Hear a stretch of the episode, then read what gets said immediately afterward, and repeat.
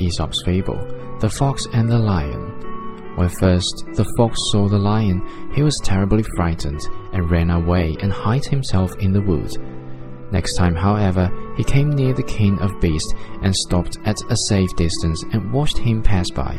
The third time they came near one another, the fox went straight up to the lion and passed the time of day with him, asking him how his family were and when he should have the pleasure of seeing him again. Then turning his tail, he parted from the lion without much ceremony.